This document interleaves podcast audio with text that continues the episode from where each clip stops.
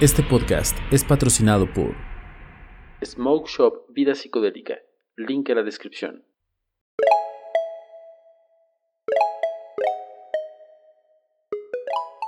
¿Qué tal chicos? Bienvenidos nuevamente, una vez más, una semanita más, en un podcast con el maestro Emanuel Reza. Eh, estamos haciendo esta dinámica de estar grabando, de hecho vamos a estar grabando podcast durante, pues, durante, durante cierto tiempo hasta que Dios, la ley física, el universo nos permita seguir respirando. Y pues aquí estaremos dándole contenido. Es un, es un tema, bueno, es como, al menos yo sí lo veo, es como un podcast más um, sociable, donde podemos compartir ideas, debatir ideas. Y bueno, el tema de hoy, precisamente hoy, cuando estamos grabando este podcast, es el Día del Mago, el 31 de enero, Día del, Mago, de los Magos. Maestro, ¿usted qué opina? Pues nosotros nos dedicamos un poquito a la magia, nos hemos dedicado al mentalismo, nos hemos dedicado eh, a la hipnosis de escenario, eh, no nos dedicamos a vender el cuerpo porque pues ya eso ya es caer muy bajo. ¿Usted qué opina de eso, maestro? Sí, definitivamente es caer muy bajo, este, pero ya, en tiempos de pandemia, pues ya lo estamos pensando, considerando. No, pues está muy bien, la verdad es que creo que es un área que en México está muy poco explotada, y apenas empieza a ver como, como un auge de esto, porque, pues como muchas cosas, pues creo que México no tiene la cultura de la magia como en otros países, ¿no? Donde a lo mejor es eh, hasta cierto punto más tradicional. Eh, por ejemplo, en, Inglaterra, en la época victoriana, pues eh, había un tipo de entretenimiento que dentro de la magia, bueno, que ahora se clasifica dentro de la magia, como es el mentalismo y las demostraciones de, hipnosis y todo esto, con fines de entretenimiento. Entonces, sí, de alguna manera, por ejemplo, Inglaterra, pues tiene, o Europa en general, tiene un poquito más de tradición eh, en ese estilo de entretenimiento. Estados Unidos un poquito también, pero nosotros pues ahí como que vamos adaptándonos apenas a, a esto de, de, a esta nueva forma de entretenimiento, ¿no? Como que no es todavía no es tan común porque estamos acostumbrados a, escuchar magos y lo relacionamos con fiestas infantiles. No sé si te ha pasado. De, que, de que te dicen, a ver, haz un amarre, a ver, este, apareceme dinero. ¿A eso se refiere? Eh, no, no, no. Bueno, sí, o sea, sí también, pero eh, de, lo de las. O sea, no, no, sé si te ha ocurrido que a lo mejor mencionas que haces magia y te dicen, bueno, ahora que es el cumpleaños de mi primito, este, ya sé a quién le voy a hablar. Y así, ¿no? O sea, como que es muy todavía en el nicho de infantil, cuando, bueno, la magia pues puede, puede entretener a diferentes eh, tipos de, audiencia, ¿no? De público, desde ah, este, adolescentes, adultos o, unas cuestiones como inclusive empresariales, etcétera. Sí, claro. No, de hecho, a mí lo que me pasa mucho es que eh, me preguntan, al menos aquí en la región donde vivo, en Veracruz, están muy acostumbrados al payaso, al payaso eh, para las fiestas, al payaso para la boda, al payaso para los 15 años, el payaso. Entonces, a mí, cuando me hablan o cuando ven algún anuncio en Facebook o saben de mi trabajo, este, se me dicen, oye, este, ¿tú eres payaso? De hecho, una vez conseguí un cliente porque hace un tiempo, hace como dos años, hice una página web para, exclusivamente para, para la marca de la magia y un, un cliente de un restaurante me dijo, no, es que siempre traigo a, la fiesta de cumpleaños de mis hijos un payaso, pero quiero algo diferente y vi que tú eres mago, pero también haces payasadas, ¿verdad? Y le digo, no, mira, tengo mi página web. Y me dice, ah, ah, no manches, no, tú sí te dedicas a la magia, quién sabe qué. Y me contrató como tres, cuatro eventos después. Entonces, sí es algo que se ve muy poquito, es algo que sí se enfoca mucho o lo enfoca mucho la gente hacia los niños, eh, es algo que se puede, es, hermoso, la magia es hermosa, puedes hacerle magia desde, niños hasta personas adultas y sigue siendo igual de impresionante. Sí, definitivamente sí tiene cierto, cierto encanto, cierto encanto. es, eh, la magia tiene un poder que no tiene, siento yo, ningún arte, ningún arte. O sea, y hablando en general, no solamente como eh, ¿cómo decirlo? No solamente arte escénico, sino cualquier tipo de arte. La magia tiene esa capacidad de, crear un impacto, creo yo, muchísimo mayor de lo que puede crear a lo mejor un, cantante o, este, no, no, sé, una película, qué sé yo. Es, muy diferente, es, como es en primera persona y digamos el, efecto que causa y lo que ves es, eh, ¿cómo decirlo? Lo estás viendo en el momento, o sea, estás viendo cómo cambia la realidad en ese momento.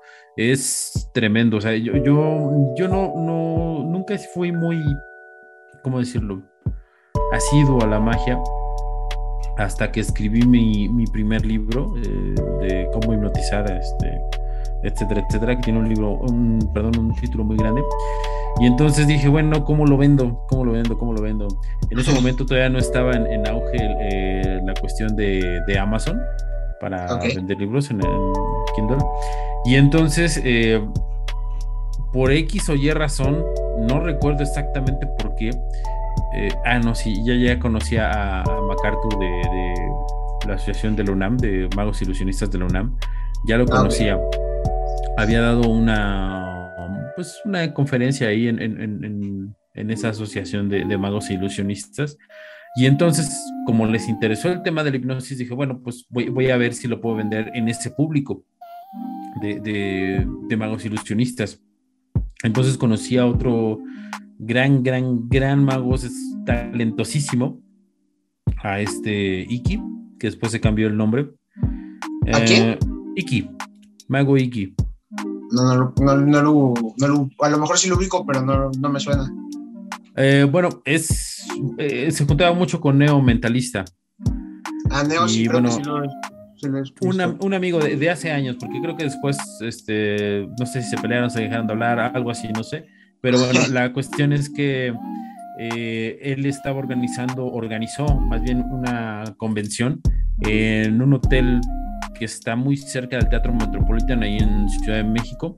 Y entonces decidí rentar un stand ahí y el stand, este, bueno, pues ahí podía vender mi libro y aparte pues me daban un espacio como para poder platicar acerca del libro.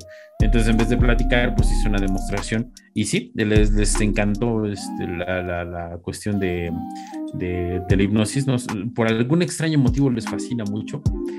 Y desde ahí, eh, quedándome a esa, a esa convención, pues digamos como que me empapé un poquito más de, de, lo que es la magia. Y entonces sí, definitivamente descubrí que tiene, que tiene un encanto, que tiene un impacto y que bien trabajado sí puede causar un, un impacto muy profundo en, la mente de las personas y, y en su estado anímico y demás.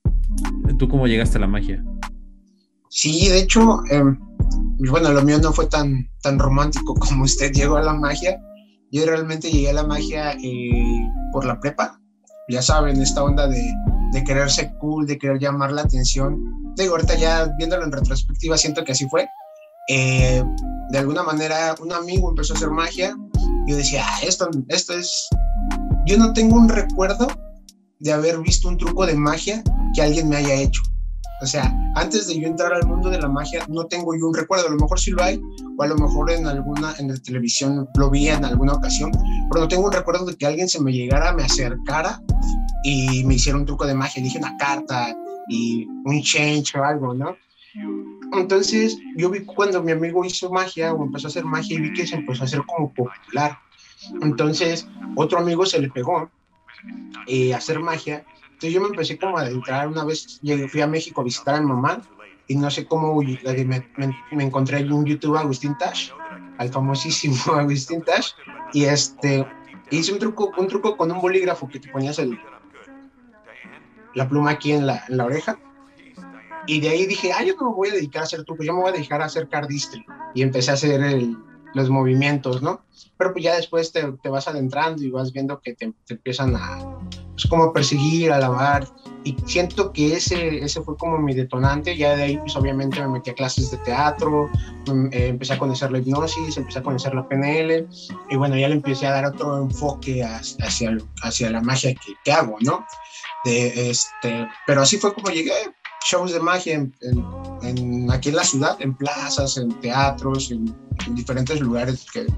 Y como no hay, nada más habíamos como cuatro personas que hacíamos magia y los cuatro éramos chavos, entonces todos nos apoyábamos aquí. Ya después cada quien agarró su ego y voló muy alto. Sí, así suele suceder. A mí me, gustó mucho, eh, desde que descubrí como este, este mundillo, me gustó mucho el mentalismo. Eh, siento que de todas las de todas las ramas de la magia siento que es la más íntima, la más eh, potente y, la que más resonó conmigo a final de cuentas. Fíjate que yo nunca resoné con con la cuestión de las cartas. O sea, no es que no me guste, me fascina mucho, me, encanta. O sea, eh, yo puedo, o sea, puedo ir a show de, magia que sea nada más con cartas y, me fascina. Soy fan de René Lavand, pero así fan, así. Me, me, hueso colorado.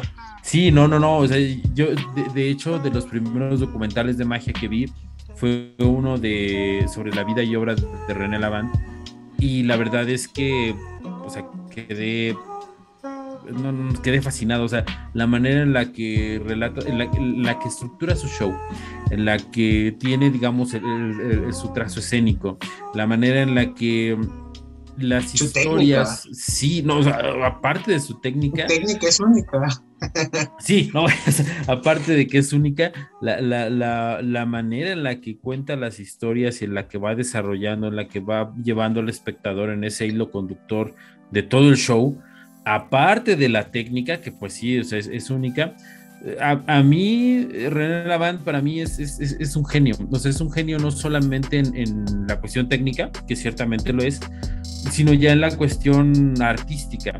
Porque solamente a un artista se le puede ocurrir, o, o más bien, tiene suficientemente trabajado su arte como para dejar el ego de un lado y decir, puedo hacer cosas maravillosas que solamente yo puedo hacer pero me olvido un poco de eso y, trato de que, de que esa técnica no solamente me lleve a mí a, un lugar, sino, sino que también a mi audiencia la, transporte a, otro lugar, a otras fechas, a otras historias, otras narrativas, otras maneras de entender eh, las cosas. Y yo creo que esa es la magia de René Lavand, o sea, que tiene ese, equilibrio entre, entre lo técnico y, lo, lo narrativo.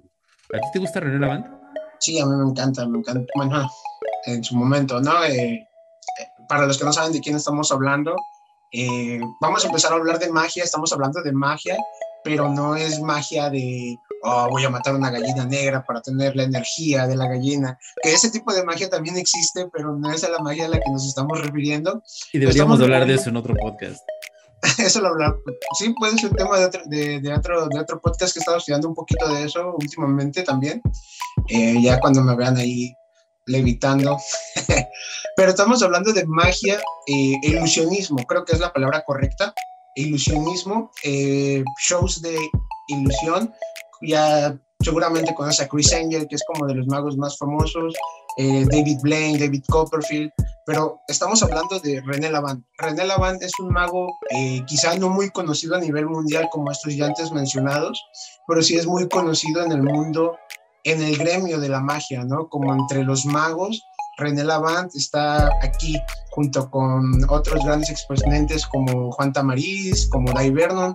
¿Por qué? Porque René, la característica que tenía René Lavant, y te digo tenía porque ya hace unos años que falleció, no recuerdo exactamente en qué, en qué año, eh, es que él nada más usaba una sola mano y siempre tenía su mano. Tengo entendido que tuvo un accidente, eso sí no lo conozco muy bien, entonces no podía usar una mano. Entonces todos los trucos que él hacía, los hacía con una mano. Y todas las técnicas que a nosotros los magos, que tenemos las dos manos, las tenemos que hacer con las dos manos, él hacía con una sola mano. Aparte de lo que dice el maestro Manuel Reza, que eh, tenía una narrativa espectacular. Tienen su truco más famoso, se llama No se puede hacer más lento, que es una joya, es un, es, es un, un deleite, porque con una mano te va enseñando todo el truco y te lo está enseñando así en tu cara, en tus ojos. Obviamente, si no estás en el mundo de la magia, aunque estés en el mundo de la magia, cuando ves por primera vez a René Lavand, no sabes cómo lo hizo. ¿Por qué? Porque es una técnica, una sola mano, que no es común que nadie te la enseña, así lo voy a dejar. O sea, cuando empiezas a hacer magia, te enseñan a usar las dos manos, eh, técnicas, bla, bla, pero lo hacía todo con una sola mano. Entonces, René Lavand es una eminencia o fue una eminencia en el mundo, sigue siendo porque tiene sus libros, tiene su material eh, en el mundo de la magia y creo que le da un toque, si tú empiezas a estudiarlo, si estás en el mundo este del ilusionismo, si tú empiezas a estudiarlo, le da un toque diferente a, tus trucos. ¿Por qué? Porque la narrativa que llevaba él eh, es un, eran poesía prácticamente. Así lo pongo. Sí, sí, definitivamente. Eh, mencionaste otros magos. Fíjate que antes sí había había visto, por ejemplo, eh, muchos capítulos de, el show que tenía Chris Angel. Eh, sí, en televisión, ¿no? Ajá, exactamente, pero, pero igual, de, igual manera nunca resonó conmigo porque, eh, no sé, se me, hacía, se me hacía un estilo, se me hace un estilo este de la magia de televisión, pues obviamente ya muy producido, ya muy, ¿cómo decirlo? O sea, sí ya, ya va mucho más allá en, en la en la ficción. O sea, cuando vemos un mago de televisión, lo primero que dices es, hay truco, hay truco de cámara. Exactamente. Es, igual que pasa lo mismo con la hipnosis, ¿no? Ves la hipnosis en televisión y están contratados. Exacto, exacto. O sea, para mí carece un poco de, de, de, verosimilitud, pero aún así había cosas que sí me llamaban la atención. Yo no sabía, por ejemplo, uno de, de los asesores de, ese programa, de Chris Angel, fue Banachek o bueno, sí, fue Banachek en, en ese momento. Entonces, sí, eh, de hecho hay un capítulo donde eh, no sé por qué motivo van a hacer algún efecto y dentro del tráiler de, de, de, Chris Angel está Banachek y aparece ahí en el programa. Eh, obviamente, pues nada más le hacen así como que el cameo, y ya le ponen ahí Banachek y este y algo explican del efecto que va a hacer Chris Angel y, ya, o sea, es como de tres minutos de aparición. Pero no, le da la importancia que realmente tiene, ¿no? Es que realmente considero que dentro de la escena mágica, o sea, comercialmente, vamos a hablar así, uh, pues es, como el mundo de la música, ¿no? O sea, siempre va a haber, por ejemplo, músicos que son los superstars, que, que a lo mejor no son muy virtuosos o no son muy, muy técnicos, eh, pero son muy populares. Y va a haber los músicos más underground, eh, que, que, a lo mejor les componen los temas a, los músicos más populares, eh, que, que, son más buenos compositivamente, técnicamente, musicalmente, etcétera, etcétera. Entonces yo creo que pasa algo similar en, en la escena de, de, la magia del ilusionismo. O sea, Chris Angel es popular y digo, alguna gracia de tener, para mí en lo particular no, no, no, no me gusta mucho. Eh, y tiene gente detrás de su equipo que, pues, digo, del calibre de Banachek, ¿no? Que para los que no nos, este, no nos sigan el hilo, pues Banachek es, es, un, es un mentalista muy famoso, tan famoso que pudo engañar a, varias agencias eh, diciendo que él tenía poderes cuando era joven. El, su, su, primer efecto fue el de el de doblar este, cucharas, metales con, con la mente, con la mente exactamente. Y lo hacía también que llegó a engañar a, varios eh, científicos que, lo estudiaban, ¿no? No recuerdo, y aquí aclárame la duda, creo que estuvo de la mano con, con Randy, ¿no? O sea, trabajando con Randy. Con, eh, ahí sí desconozco, esto. Ahí sí no sabría decirle. Creo que sí, digo, eh, yo lo vi, no sé si viste el documental de la vida de Randy. No, no, no lo he visto. ¿No? Está muy, está muy bueno porque ahí obviamente pues sale la vida y obra de, Randy cuando todavía estaba vivo. Eh, que Randy es otro ilusionista. Em, pero entrenó a, a Banachek y a otro y a otro chico que en aquel momento pues eran digamos jóvenes eran saliendo estaban saliendo de la adolescencia y los entrena precisamente para para engañar a, a, a investigadores que supuestamente buscaban pues poderes este, sobrenaturales en, las personas, ¿no? Fue, fue en el tiempo donde salió este, este Uri Geller, que estaba teniendo ese boom en, televisión y digamos para desmentir a Uri Geller, Randy entrena a Banachek y a otro chico eh, para, para, hacer lo mismo que Uri Geller había hecho. Nada más que al final eh, eh, Randy y, y Banachek pues confiesan, ¿no? Que, que, son, son técnicas, que son trucos, efectos que es ilusionismo. Y siento que al final de cuentas eh, eso es como lo que lo bonito de la magia, ¿no? Que es un arte que sabes que te van a engañar, pero lo disfrutas. Exacto, digo, aunque no sé si te ha pasado, pero aquí, por ejemplo, en, en, en, México, eh, a diferencia, por ejemplo, del espectador anglosajón, aquí en México como que eso nos ofende un poquito. O sea, como que siempre vemos al mago como de, ah, no, yo soy más listo que este compa, ¿no? No voy a dejar engañar, o sea, voy a cachar el truco. Y sin en cambio, el, y el anglosajón no. O sea, el anglosajón es como de, ok, es un mago, sé que hay truco, me voy a relajar y lo voy a disfrutar. Y, el mexicano no. O sea, el latino en general, siempre como que no le gusta, no le gusta como que lo engañen o no le gusta sentirse engañado y siempre está como, como buscando el truco.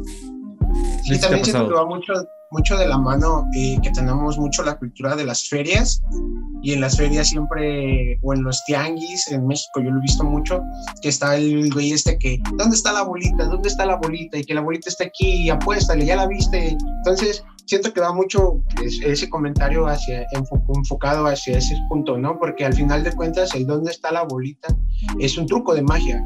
O sea, existe la rutina. Mm, igual y no como la hacen ellos, o hay muchas variaciones, pero como crecimos con esa cultura de que el, el ese güey te va a engañar y te va a quitar tu dinero cuando ves un mago. Y a mí me ha pasado, ¿no? Que siempre te dicen, no me vais a robar la cartera, no me vais a desaparecer. Que eso ya es otra rama, ¿no? Que es el pickpocket, pero, pero bueno, es, es, el, siento que hacia eso va dirigido el comentario, ¿no? Sí, sí, definitivamente. Y, y, y, no sé si te ha pasado que cuando, por ejemplo, haces hipnosis, ya no das, ya no das pie a, o sea, borras totalmente esa parte y, la gente realmente sí tiene un impacto de decir, no manches, e, es, mi esposa o, es mi sobrino al hipnotizante, o sea, sé que no hay trucos, sé que no son paleros, o sea, sé que, y entonces eso sí es, es muchísimo más eh, impactante, no sé si te ha pasado. Sí, sí, de hecho, con la hipnosis me pasa mucho que cuando yo empecé a hacer hipnosis, cuando aprendí con el de hipnosis que me vendió su curso, eh, yo lo vi y dije, vaya, de aquí para arriba, ¿no? Entonces yo estaba en un grupo de teatro y a cada rato, o sea, éramos como 30, 30 chavos, porque éramos dos chavos entre chavos y chavas, y, este, y, a todos, y a la mayoría los hipnoticé. Entonces ya nada más era, nos veíamos un día sí, un día no, como cada dos, tres días. Entonces yo ya nada más les llegaba y les tocaba y duermas, y duerme. Y entonces tenía todos hipnotizados, ¿no? Llegó el punto en el que, bueno, estudié la hipnosis, seguí estudiando un poquito más.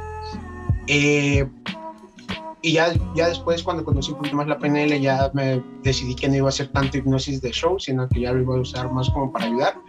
Pero mi comentario va a que, este, que la hipnosis como tal, eh, ahí se me fue la onda, ah, que la gente crea un vínculo contigo cuando le haces hipnosis, como que ya se sienten más en confianza. En el, la persona que me contrató en los restaurantes, que le decía que vio mi página y toda la onda, me presentó a su, a su, a su cuñado, estaba, estaba su familia, ¿no? Era como su cuñado, y yo hago un truco eh, con un cubo de Rubik que se arma en una bolsita, no sé si lo ha visto, que solito el cubo se arma, ¿no? Entonces yo lo combino con hipnosis, eh, con hipnosis y con, más con PNL que con hipnosis. Hago que la persona se siente, que cierre sus ojos y que empiece a imaginar algo que lo esté preocupando, bla, bla, bla. Y al final, pues ya sabes que con PNL tocas emociones. Ay, un tantito perdón, ya sabe que con PNL tocas emociones y eh, la persona pues empezó a, reírse mucho, ¿no? Pero de nervios. Cuando terminó el show, me dijo, es que tenía un problema, eh, no, me acuerdo exactamente qué me dijo, tenía un problema personal, ¿no? Y con esto me sentí muy relajado y crean como ese vínculo, ¿no? Como ese vínculo con, contigo, con esa confianza. No sé si te le ha pasado, me imagino que sí. Sí, bueno, es que sí, sí me ha pasado, este y, es que a final de cuentas la hipnosis, eh, eh, digo, una manera de ver la hipnosis es que pues es rapport muy profundo, es un rapport muy profundo, tremendamente profundo, y, por eso generas esa, esa empatía, ¿no? Con, con, tu público, con las, con las otras personas, ¿no? Entonces, sí, sí, sí me ha pasado, y es, es digamos, la parte bonita de, de, de, la hipnosis de espectáculo, ¿no? Que a final de cuentas sí creas como eh, un vínculo que va más allá de, de, artista público, sino, no, no, sé, no sé cómo explicarlo, pero sí, sí es algo como muy profundo lo que sucede, definitivamente. Sí, sí de hecho, eh, justo acabo de grabar un TikTok, como ya estoy, en, ya estoy entrando con la chaviza, este, donde Tony Camo hipnotiza a, eh, a Eugenio Derbez. Y este, y Eugenio Derbez en televisión, creo que están como en un programa de deportes, se pone a llorar.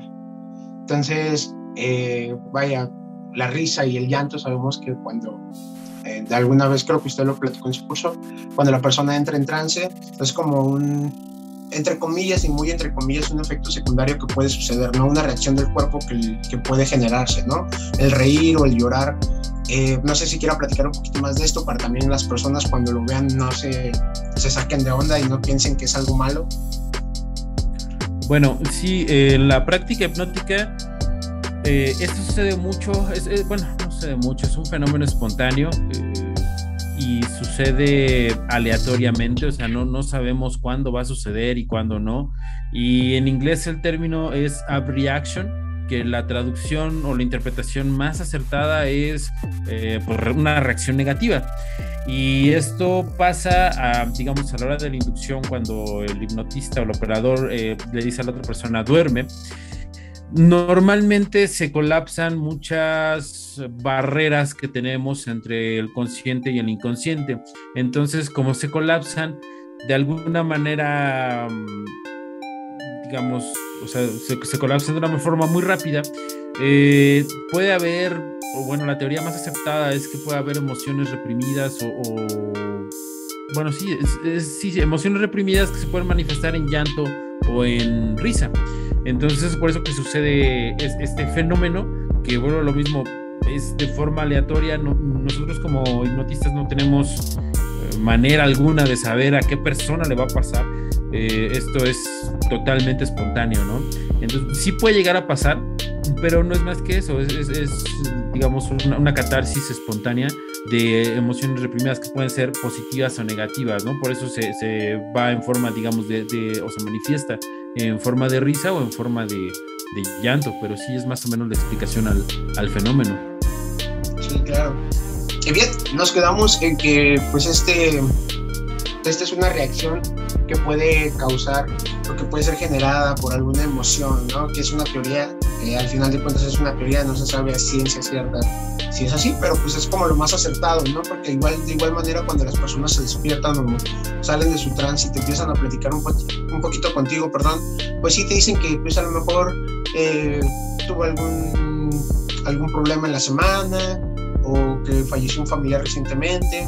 De hecho, justamente me pasó que hace, hace algunos meses que iba yo a ir a un, a un programa que me invitaron y me dijeron, no, hazle hipnosis a, este, a tal persona, ¿no? A tal conductor del programa, un programa aquí local. Dije, va. Entonces dije, para no perder mucho tiempo en pantalla, pues mejor lo hipnotizo antes, le dejo el ancla y pues ya nada más tratamos de inducirlo un poquito más profundo, ¿no? Ya sabes.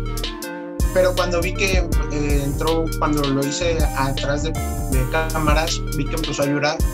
Este, dije, ¿sabes qué? No, creo que no va a ser factible con esta persona hacerlo este, y le dije a las, a las, personas, ¿sabes qué? Mejor te hago magia, porque esta persona, y sí, una chica me dijo, no es que acaba de fallecer su abuelita hace dos semanas, creo. Entonces dije, no, mejor así lo dejamos.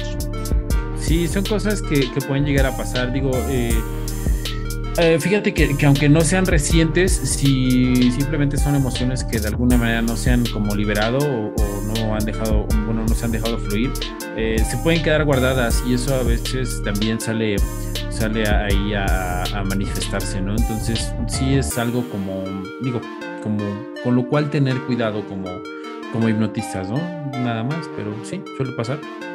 Sí, claro. Sí, bueno, muchas personas van a decir esto es porque están hablando de hipnosis, ¿no? Bueno, vaya. Es el, es el día del mago, lo sabemos. Eh, lo que muchas o lo que muy pocas personas saben es que la hipnosis es una rama del mentalismo por así decirlo, y sigue siendo una rama, el mentalismo es una rama de la magia. Eh, la magia como tal no es que sea, mm, más bien la magia como tal tiene muchas ramas, es como un árbol que se puede distribuir hacia diferentes lugares, ¿no? O hacia diferentes, diferentes tipos de shows más bien. La magia con cartas, la magia de escenario, que es como la que siempre nos venden en Los Ángeles, ¿no? Las Vegas, que sacan los leones, que parten a la mujer en dos en una cajota grandota. Esa es la magia de escenario y es la magia que a mí siempre me preguntan, ¿y tú por qué no partes una mujer en dos? Le digo, pues porque no hay presupuesto para, para tanto, para tantos este, efectos, ¿no? Este, ya de ahí pues siguen a lo mejor la magia close-up, que la magia close-up es magia de cerca. Este, igual puede ser un escenario, pero la gente siempre regularmente en la magia de close-up tienes a una persona al lado de ti en una mesita. ¿Para qué? Esto psicológicamente, según yo tengo entendido, que es para que la sea como una reacción espejo, ¿no? La reacción que tiene la persona que está al lado de ti sea como la reacción que vayan a tener las personas que están como espectadores. O no sé si usted ha leído algo de eso. ¿Qué crees que mi, teoría mágica es muy, mala? O sea, realmente, sí, sí, sí, no, ¿para qué te digo? Sí he leído libros de, teoría mágica, eh, pero están como más del lado, o sea, por ejemplo, he leído mucho de teoría mágica, pero de, más centrada en mentalismo. El único libro de teoría mágica, digamos, en general que he leído es el de los cinco puntos de, de Tamariz eh, sí, no, digo, yo lo leí con este tuve, o sea, dije, no, pues, o sea, trabajándolo bien, esos cinco puntos, pues es, es tienes, mm, o sea, tienes un arma poderosísima con esos cinco puntos.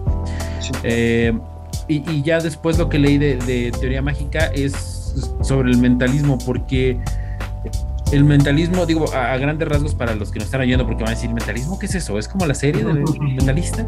Algo Después de dos horas eh, mentalismo. el mentalismo, pues es la rama de la magia que se, se enfoca básicamente a, recrear fenómenos mentales, fenómenos eh, o, fenómenos parapsicológicos.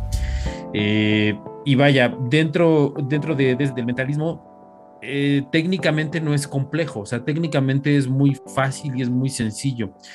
de hecho, es muchísimo más difícil hacer, por ejemplo, cartomagia, eh, hasta la semiautomática, es infinitamente más difícil que eh, hacer algún efecto de mentalismo. O sea, si tú agarras los 13 pasos del mentalismo de Corinda, técnicamente... Sí, o sea, tienes, aparte de que tienes todo el mentalismo, al menos el mentalismo como más clásico, te, vas a dar cuenta que no es complicado técnicamente. O sea, en una tarde, por ejemplo, tú puedes dominar el, el, Swami Gimmick, que para mí es de los mejores efectos de mentalismo. A mí me eh, encanta. Sí, no, es genial. Y, lo puedes dominar en, una tarde. O sea, tú lees el, escalón del Swami y lo practicas tal vez media hora y, digamos, a las, eh, después de esa media hora ya puedes estar haciendo efectos. Y, es así de simple el mentalismo. ¿Qué es, lo que, ¿Qué es lo que pesa más en el mentalismo? Toda la teoría que le tienes que meter detrás de, de, un efecto, ¿no? O sea, el, el, manejo del público, la psicología del público, eh, obviamente manejar bien los ángulos, la precharla es, bueno, no la precharla, sino la, la, la manera en la que abordas el efecto, digamos, en la plática. Eh, es todavía más importante que el efecto en sí. En, el mentalismo el efecto solamente sirve para comprobar la historia que estás contando. Pero si no hay historia, el, efecto se vuelve vacío. Exactamente, o sea, es como de, ah, o sea, ok, y, hay público que inclusive como que le cuesta trabajo seguir el hilo si no hay una historia. Eh, porque el mentalismo es demasiado inmediato y demasiado práctico. Eh, eh, obviamente, por ejemplo, en el Corinda, pues así de piensa un número. Ah, sí, es 75. Ya. ¿Y en cuántos segundos hiciste eso? En 15 segundos, 20 segundos, ¿no? Entonces, para adornar todo ese efecto, en los shows que yo hacía de mentalismo, yo llegaba a contar historias que duraban a lo mejor 10 minutos, 8 minutos, y, al final o en medio, el efecto, ¿no? Que eso es, digamos, la, eh, el punto cúspide de la historia. Pero así es el mentalismo, o sea, no, no, no es, por ejemplo, como eh, yo tengo amigos que, hacen cartomagia y, y, inclusive en la cartomagia no puedes hacer, o bueno, no está mal visto que no, haga, no cuentes historias o que no hagas un punto que no, no, o sea, simplemente puedes hacer... Que no le pongas algo, ¿no? Ah, puedes hacer efecto tras efecto, tras efecto, tras efecto, y no pasa nada porque es muy visual. Sí y el mentalismo no, o sea, el mentalismo pasa, en, la, digo, toda la magia pasa en la mente del espectador, pero este aún más, porque no hay nada visual que lo conecte. Sí, sí, sí. Sí, de hecho, el mentalismo, como usted dice, los trucos son muy sencillos, ¿no?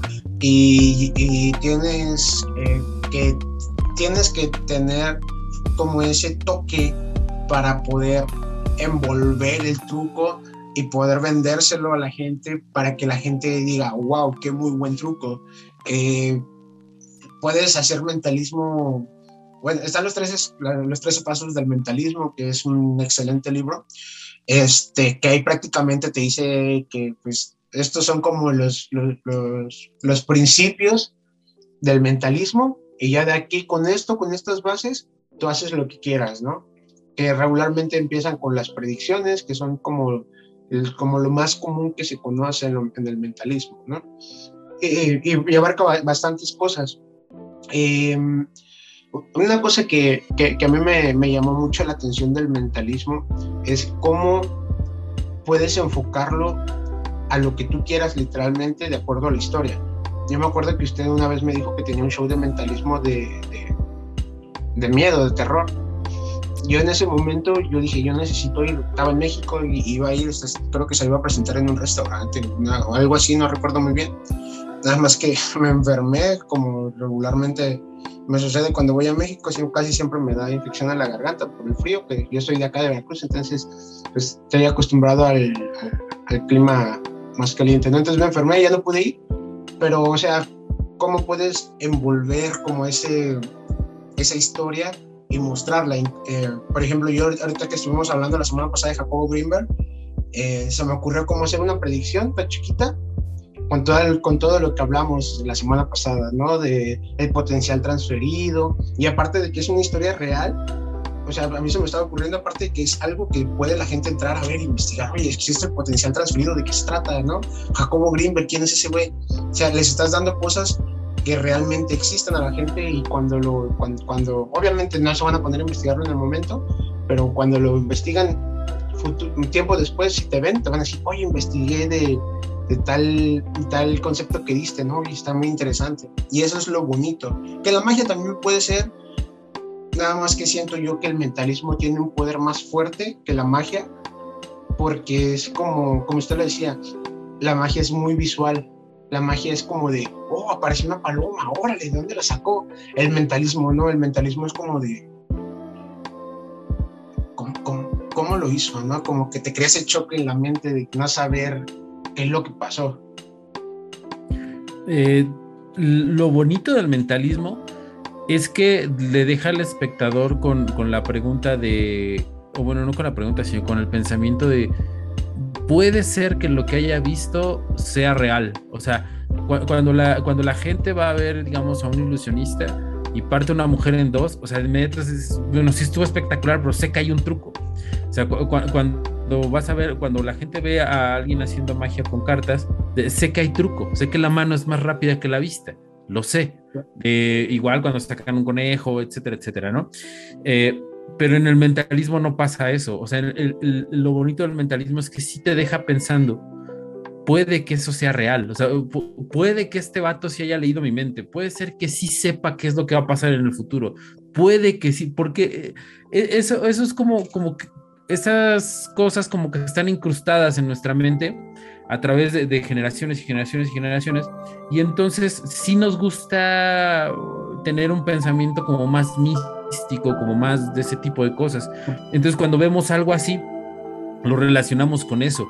Y entonces sí, sí, sí podemos llegar a pensar de, ay, güey, o sea, eh, creo que puede ser real, ¿no? Y más en México que estamos rodeados de, de, de una de una metafísica en el sentido filosófico muy extensa eh, y que la vivimos día a día, o sea, el contacto con los muertos y, con los nahuales y los brujos, bueno, ya en Veracruz, en Catemaco, o sea, todo ese tipo de cosas. Entonces, de alguna manera, cuando tú haces mentalismo fuerte, cuando no les, y cuando, ¿cómo decirlo? O sea, cuando lo envuelves bien, pues si dejas al espectador con, o sea, eh, puede ser que, que, que, que lo que haya visto sea real, ¿no? Ahorita que hablabas del show de terror, eh, yo hacía un, efecto eh, que se llama la prueba de Hanusen. Y Hanusen, por ejemplo, fue un místico de, que, tuvo, digamos, su mayor auge en la Alemania pre-nazi, poquito antes de, este, del, del, auge de los nazis. Ahí estuvo Hanusen y de hecho fue el místico personal de Hitler por un tiempo. Y él predijo, sí, predijo la, la, quema de, de, un edificio del Parlamento que sucedió antes de la toma de, poder de Hitler. Eh, él, él, lo, lo, predijo. Entonces, este, después de que Hitler llegara al poder, pues le metieron un balazo, ¿no? Pero sí, le metieron, lo encontraron en un bosque con un balazo en la cabeza y, y era tan, tan, tan famoso que pues, o sea, tenía su, su propia línea, digamos, eh, psicológica ahí en su revista, tenía una revista, era de los pocos alemanes que había importado un Cadillac o dos Cadillacs, me parece, desde Estados Unidos hasta Alemania, o sea, así de, de, de popular y de famoso y de poderoso este, era Hanusen. No, es, está, es fascinante la historia de Hanusen. Entonces yo, yo hice un efecto alrededor de, de él, porque, como tú dices, es cierto, lo, llevaron a juicio porque eh, mucha gente se quejaba y decía bueno, que debía de haber truco en lo que hacía, ¿no? nota, nota, este, también era hipnotista. Entonces eh, lo llevaron a, a juicio y él le, propone al jurado que, bueno, pues, eh, para que vean que efectivamente él tiene poderes, porque él se anunciaba así como, como que tenía poderes, aunque muchos biógrafos apuntan a que todo esto pues lo aprendió en, los circos donde estuvo trabajando, etcétera, ¿no? Entonces hizo, hizo un efecto donde hacía una predicción, una, una quinto, quinto, quintuple, sí, quintuple, de cinco, eh, una quinto, quintuple eh, predicción, sí. Entonces hacía, predecía cinco, cinco eh, eventos al azar que, que hacía el, jurado, eran los que este, eran los, los participantes, ¿no? Obviamente yo lo adapté porque no soy tan bueno como Janus, ¿eh? pero, pero, pero eh, yo hice una, producción, una, perdón, una predicción doble. Entonces, este, pero esa, es la, prueba de, de Hanusen. Y sí, en efecto, como tú dices, al tener algo con que chequear eso, el espectador definitivamente le da una, un peso muchísimo mayor a, la experiencia que tiene. Órale, qué loco, ¿no? Nunca había escuchado de, esta persona.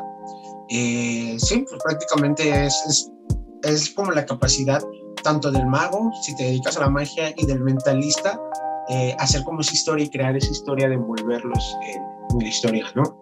Eh, siguiendo con, con, trucos de magia, yo me acuerdo yo no sé, hay un truco de magia, hay varios, ¿no? Pero hay un truco de magia que a mí nunca, o más bien de, mentalismo, que a mí nunca me gustaría saber cómo se hace, porque la primera vez que lo vi me impresionó, me entró la jiribilla de querer saber cómo se hacía, pero dije, no, ¿sabes qué? Me voy a quedar con la ilusión. Que esto es algo que decía Juan Tamaris, ¿no? Eh, o Tamariz, no sé cómo se pronuncia correctamente. Eh, que los magos somos eso, no somos personas que perdemos la ilusión eh, de la magia para poder regalar la ilusión a las otras personas.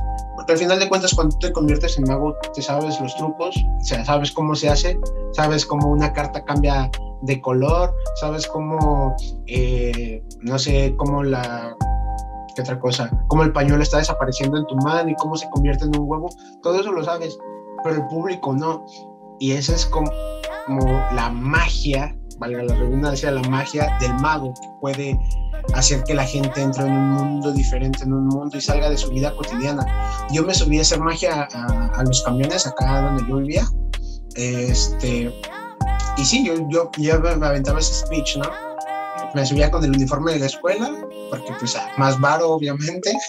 Me subía con el uniforme de la escuela y me subía a hacer magia y decía, no, hoy les vengo a, no me acuerdo cuál era el speech, tenía como un speech preparado, pero al final de cuentas les decía que pues si lo saqué de su, como de su rutina diaria y gustan cooperar, pues con mucho gusto, ¿no? Entonces ya pasaba. Y sí, la gente se sorprendía, había gente que te grababa, incluso ya los camioneros hasta te reconocían, ¿no? Entonces es lo bonito de la magia, que es algo que no se hace mucho, que no hay mucha gente que lo haga. Eh, y aquí estamos pues prácticamente, en este podcast hemos hablado de que pues la magia es truco y el ilusionismo también es truco. Este, hemos desmentido más que el mago enmascarado, eh, pero pues prácticamente sí, ¿no?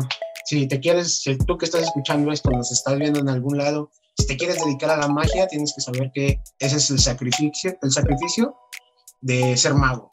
¿Usted qué opina, maestro? Totalmente de acuerdo, pero, pero ya no mencionaste cuál era el, el, efecto de mentalismo, el que nunca te ah, gustaría saber. Sí, sí, se me fue eso, pero me desvié. El efecto de mentalismo, eh, todo esto iba porque había gente que me decía, oye, ¿cómo le haces? O había gente que me decía, oye, qué buen truco. El efecto de mentalismo se lo vi, me acuerdo haberlo visto antes, pero no, no sé exactamente a quién, pero sí me acuerdo haber, lo visto a Radagás. ¿Conoce a Radagás? ¿No? Es un mago argentino, es cómico, es un cómico, pero es argentino. Y a mí me encantó su especie. De hecho, el truco está en el especial de Netflix. Em, es un truco, yo, sé que es un truco clásico del, mentalismo, pero como él lo hizo, no, nunca me, me digné a aprenderlo. Pone a tres personas en. Pasa a tres personas, hace su rutina. Él es cómico, muy cómico, entonces hace una rutina cómica y le da tres Em, tres cartulinas y dice que dibuje en las cartulinas y le hace el mismo dibujo, un dibujo similar que representa lo mismo, pero obviamente los hace como predicciones. No sé si sabe de cuál hablo. Sí, la verdad es que siempre he querido saber cómo se hace y, y no, no, he podido, a, a, la mera hora que estoy así como, bueno, antes, ahorita ya no compro tantos efectos, pero cuando compré efectos así heavy, heavy, eh, siempre tenía así como mis favoritos, que este, por ejemplo, el que tú mencionas, yo lo vi en un, en, un especial de Darren Brown, cuando eh, se hace pasar por cinco figuras este, místicas y dice que si la premisa de, todo ese especial es que quiere que cinco autoridades de diferentes cuestiones espirituales lo, avalen, como que él también puede formar parte de, ¿no? Y hace, por ejemplo, eh, eh, digo, para, poner un poco de contexto, ¿no? Eh, va a una iglesia pues, cristiana, pentecostal, y reúne a unos ateos y, los convierte al cristianismo, ¿no? Entonces, con, un solo toque, porque aparte es con un solo toque, o sea, él, él con, su, con la imposición de sus manos los convierte en creyentes, esa era la, la, premisa, ¿no? Y después va con, con, unos señores que hacen como entrenamiento para psíquicos y, y ahí es donde hace el efecto que tú mencionas, manda a una señora que según es psíquica y que entrena psíquicos y la manda a una sala aparte y entonces él, él este, se queda junto con otros tres de sus, de sus amigos de, la señora o bueno, de, sus, no sé qué sean, bueno, sí, de sus amigos. Y él hace el dibujo, eh, el número uno, y, va enumerando cartulina número uno y hace el dibujo, cartulina, y ya le dice, ahora concéntrate, bla, bla, bla, vamos a ver, así, dibuja. Y, la cuestión es que, por lo menos ahí se ve que la señora dibuja primero y él es el que telepáticamente, entre comillas, está captando ese dibujo y, frente a los otros lo dibuja, ¿no? O sea, no hay margen de error, no hay margen de nada, lo está dibujando al mismo tiempo. Y entonces, este, lo así hace como cinco dibujos y bueno, y al final ya manda a traer a la señora del otro cuarto y van comparando los dibujos. Cartulina 1, pam, cartulina 2, pam, cartulina 3 y así van saliendo todos, ¿no? Entonces, ah, y al final obviamente la señora dice, no, pues este vato definitivamente tiene poderes, está más allá de... Sí, sí, sí, sí, sí. Yo, yo lo vi con él y obviamente me impactó muchísimo sé un método que no lo voy a revelar porque obviamente no, no es, es, muy simple. sí, lo hablamos en privado. Eh, ese eh, eh, viene en el Corinda, viene en el Corinda y no, no, no viene en el Corinda del libro, hay un refrito que hizo Osterline de los 13 pasos al mentalismo que los hizo en video y ahí viene eh, cómo, se hace. Digo, lo hacen chiquito, lo hacen chiquito en una libretita, pero es la misma premisa de, ese efecto. Para hacerlo, digamos, con cartulinas a lo mejor cuesta un poquito más, pero, pero sí se puede. Ahorita que estabas este, platicando, se me vino, ¿dónde lo vi? ¿Dónde lo vi? Y esa, esa podría ser una manera de, hacerlo. Eh, y, bueno, ahí está ese. El Osterline ya lo, ya lo había hecho, ya lo había revelado. Sí, de hecho, es, un truco que, es muy hermoso de ver porque es muy impactante, ¿no? Yo como mago, eh, o nosotros como mago, cuando yo hablo, conmigo, hago, hablo de mí, yo cuando lo vi, dije, wow, qué hermoso truco. Y, no, y yo por más que le buscaba y le buscaba, decía, no, no, así no es, no, así no es. Después, uno de los amigos que, con los que les digo que nos juntamos acá donde yo soy, lo hizo en un show.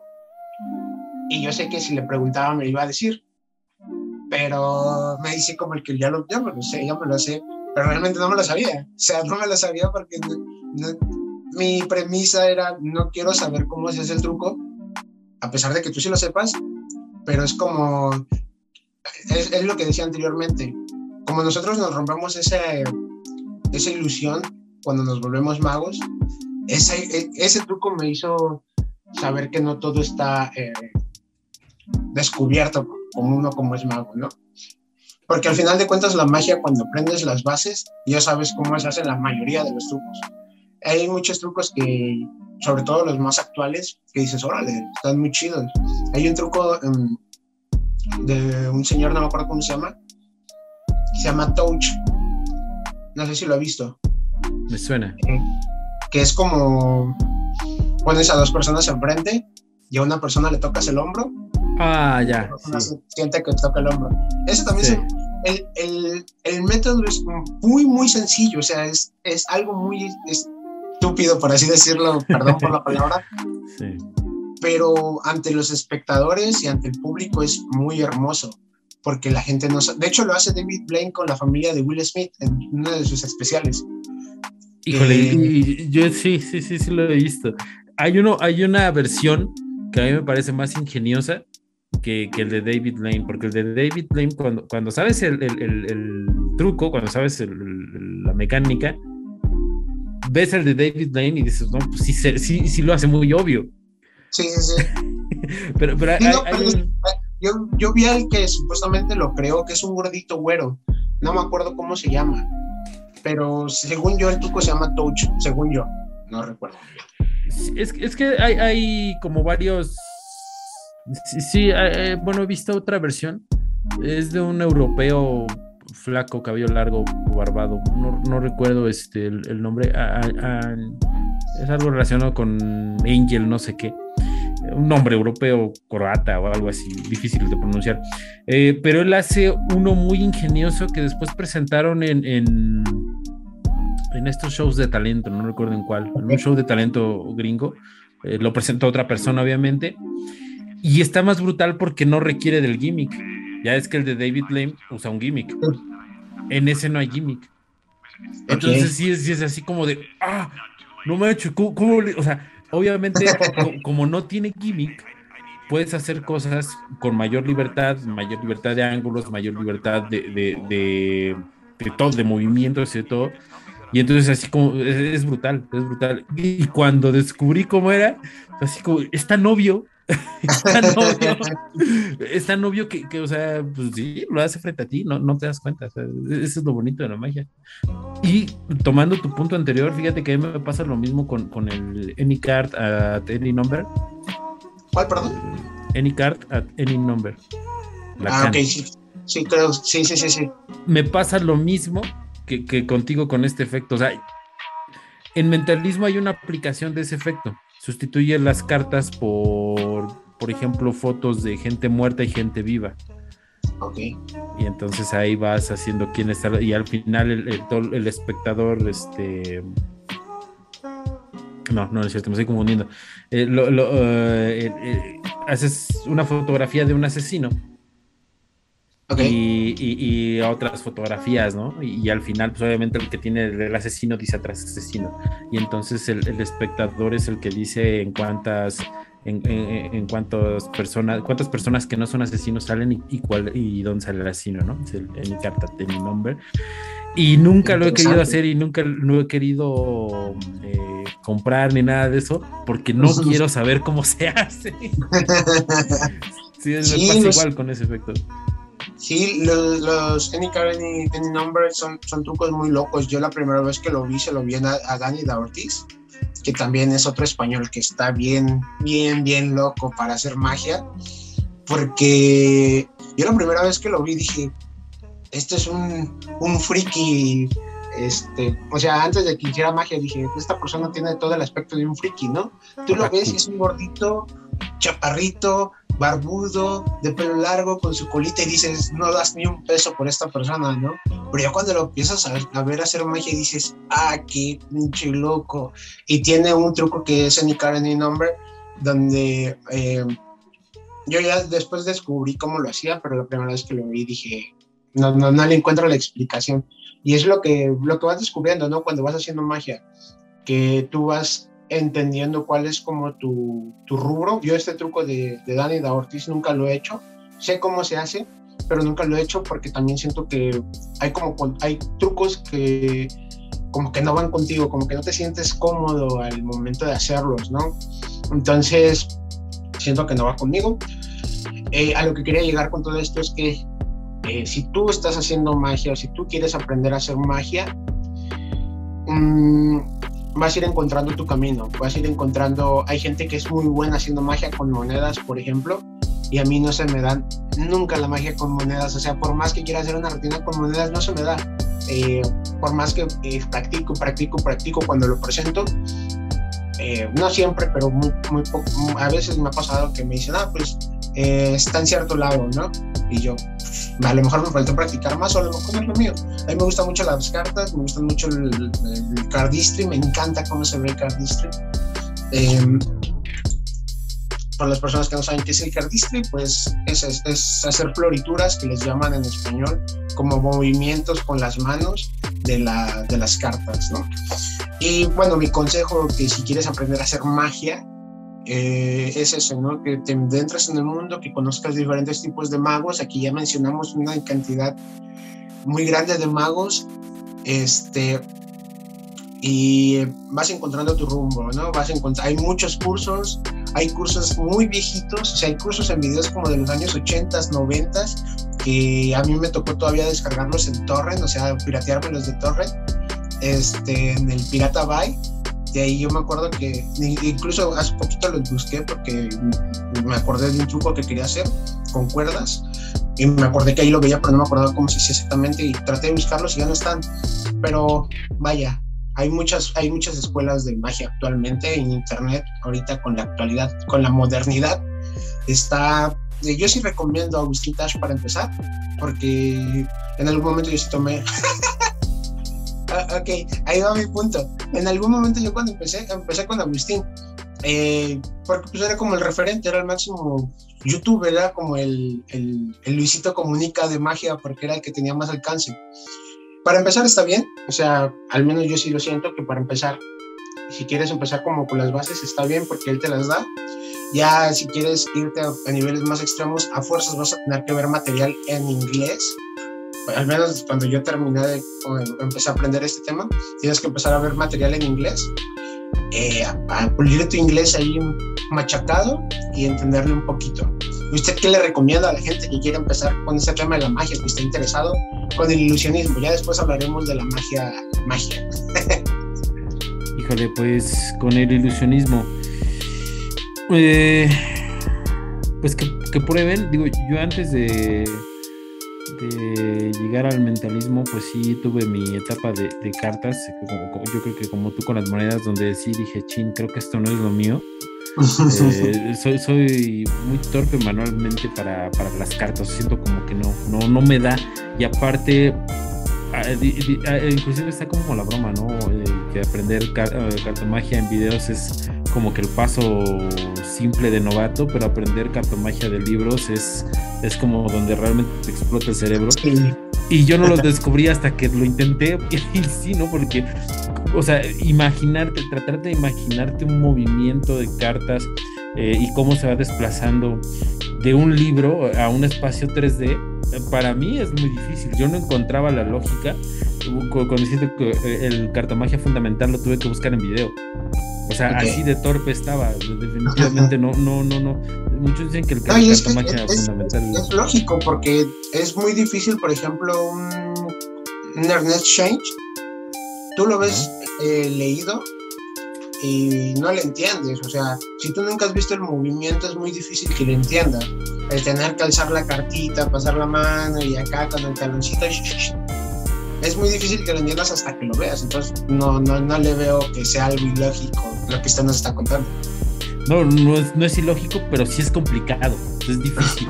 Y, más cuando vas, cuando vas eh, iniciando, ¿no? Entonces, pues explora todas las ramas de la magia y, pues checa qué es lo que más te gusta y enfócate en, un, en, dominar eso, ¿no? para mí el mentalismo, mm, digamos, ganó mi corazoncito porque pues habla de todo este tipo de cosas mentales y de todo este tipo de cosas este, parapsicológicas que a mí me gustan, ¿no? Eh, pero obviamente habrá personas a las que eso no, no, no, no resuene con ellas, ¿no? O sea, si sean más como, no sé, que tengan otro tipo de personalidad que se amolde a otro tipo de efectos, ¿no? O sea, por ejemplo, yo no me veo haciendo lo del cubo Rubik. Eh, y así habrá gente que a lo mejor no se ve este, obteniendo mensajes de la abuela muerta de alguien. Y a mí eso me fascina, para mí eso es, es genial.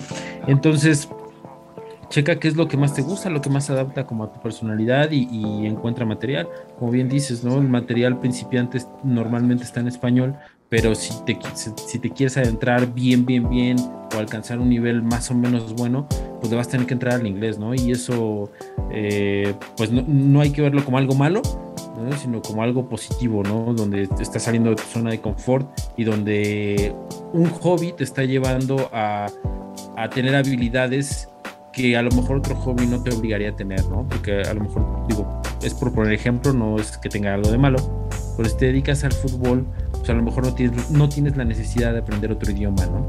Pero en este hobby sí tienes la necesidad de aprender otro idioma y eso siempre es bueno, te va a abrir el panorama no solamente para la magia, sino a nivel personal. Aprender otro idioma siempre, siempre te abre el panorama por el simple hecho de saber y de entender cómo interpreta el mundo otro idioma, otra cultura. Entonces siempre es bueno. Bien, para terminar, eh, trata de, si te vas a meter en el mundo de la magia, como ya dijo el maestro, eh, sal de tu zona de confort. Yo te recomiendo, por ejemplo, a mí me ayudó mucho entrar a teatro eh, por el tema de, de hablar en público y de soltarte un poquito más. Practica, practica, practica y hasta que ya lo tengas bien dominado, vuelve a practicarlo y nunca dejes de practicarlo y ya para poder enseñarlo, ¿no? Nos despedimos, eh, vamos a hacer un curso de magia, no, es cierto. estaría bueno, ¿eh? vamos a hacer este... estaría bueno, ¿eh? Hacer un curso ahí de magia mentalismo. Eh, nos despedimos. nos despedimos, gracias por vernos, eh, escucharnos donde quiera que nos estén viendo o escuchando. ¿Algo que quiera concluir, maestro? Nada, que nos sigan en Vida Psicodélica. La página es Vida Psicodélica con S y en este, Spotify como Vida Psicodélica PS, Vida Psicodélica. Ahí estamos subiendo podcast. Excelente. Pues, pues por mi parte, yo soy Gerardo Urias. Puedes encontrarme en todas mis redes sociales como Gerardo Urias. Eh, la página web, pues ahí está, gerarduriaspnl.com. Y pues nada, sin más que decir, nos vemos. Gracias por escucharnos. Espero te haya gustado y felicidades a todos los magos. Muchas felicidades. Bye bye.